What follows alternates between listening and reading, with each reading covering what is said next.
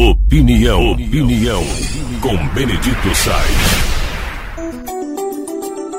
Nós estamos assistindo agora uma nova preocupação com o governo federal que ainda não colocou o pezinho no chão para começar a administrar. As turbulências de Brasília têm sido maiores do que a pacificação ou planejamento. E a gente tem que ter que colocar em algumas questões aí. Primeiro, a eleição agora para a presidência do Senado e presidência da Câmara. E foi resolvido. O Palácio do Planalto elegeu os dois presidentes que desejavam.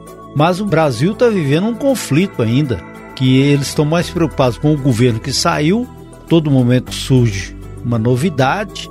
Primeiro, vandalismo, depois a visão de uns que era golpismo e outros na visão que é uma ação democrática de contestação, ao mesmo tempo prisões, processos e essa visão de intempestividade. Nós não sabemos onde é que vamos pisar. O que gera incertezas para o ano 2023.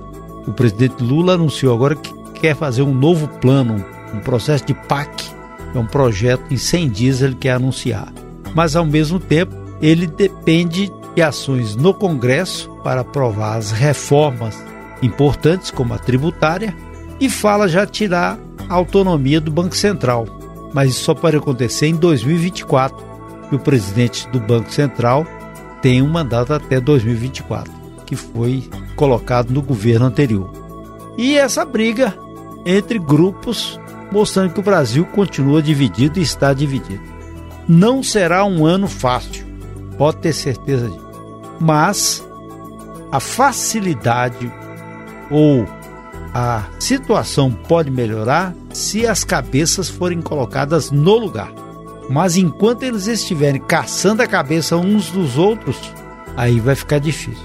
E pior, para os municípios pequenos, principalmente, a tendência é que essa piora seja mais intensa, porque os prefeitos já vão começar a trabalhar para a sua reeleição ou a eleição de seus pupilos.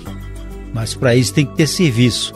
E no ano pré-eleitoral e no ano eleitoral, se a situação continuar do jeito que está, com uma tendência de inflação, com uma tendência de estagnação do emprego e ao mesmo tempo ampliação do desemprego, aí nós teremos uma falta de perspectiva melhor. Claro que é uma visão a partir do hoje. Em algumas cidades não, que já tem uma estrutura já montada, a situação seja melhor. Você pega a cidade de Montes Claros, maior cidade do norte de Minas, o prefeito Norberto Souto tem feito um espetacular trabalho com infraestrutura, investindo em educação, investindo em saúde e tem o um respaldo populacional para isso e um grupo azeitado. Então fica mais fácil a condução é, do município. E ele guardou dinheiro na caixinha para continuar com o trabalho de obras tão necessárias para a cidade. E a cidade pulsa progresso em torno disso. Mas se você pegar uma cidade pequena, onde não tem planejamento, onde não tem projeto e não tem estrutura nem para pegar as verbas que estão voando por aí, aí vai sofrer muito, vai passar por vários percalços. Então, a, o Brasil, se continuar nesse clima, vai respingar na vida não só dos municípios, mas das pessoas.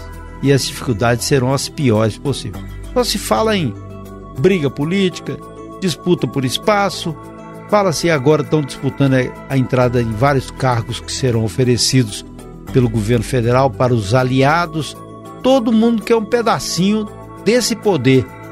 Mas pouco se fala sobre o que fazer para o povo pobre, o povo miserável, o povo que está com fome, para os municípios mais pobres, para as pessoas que necessitam de socorro. Por enquanto você não escuta falar isso não.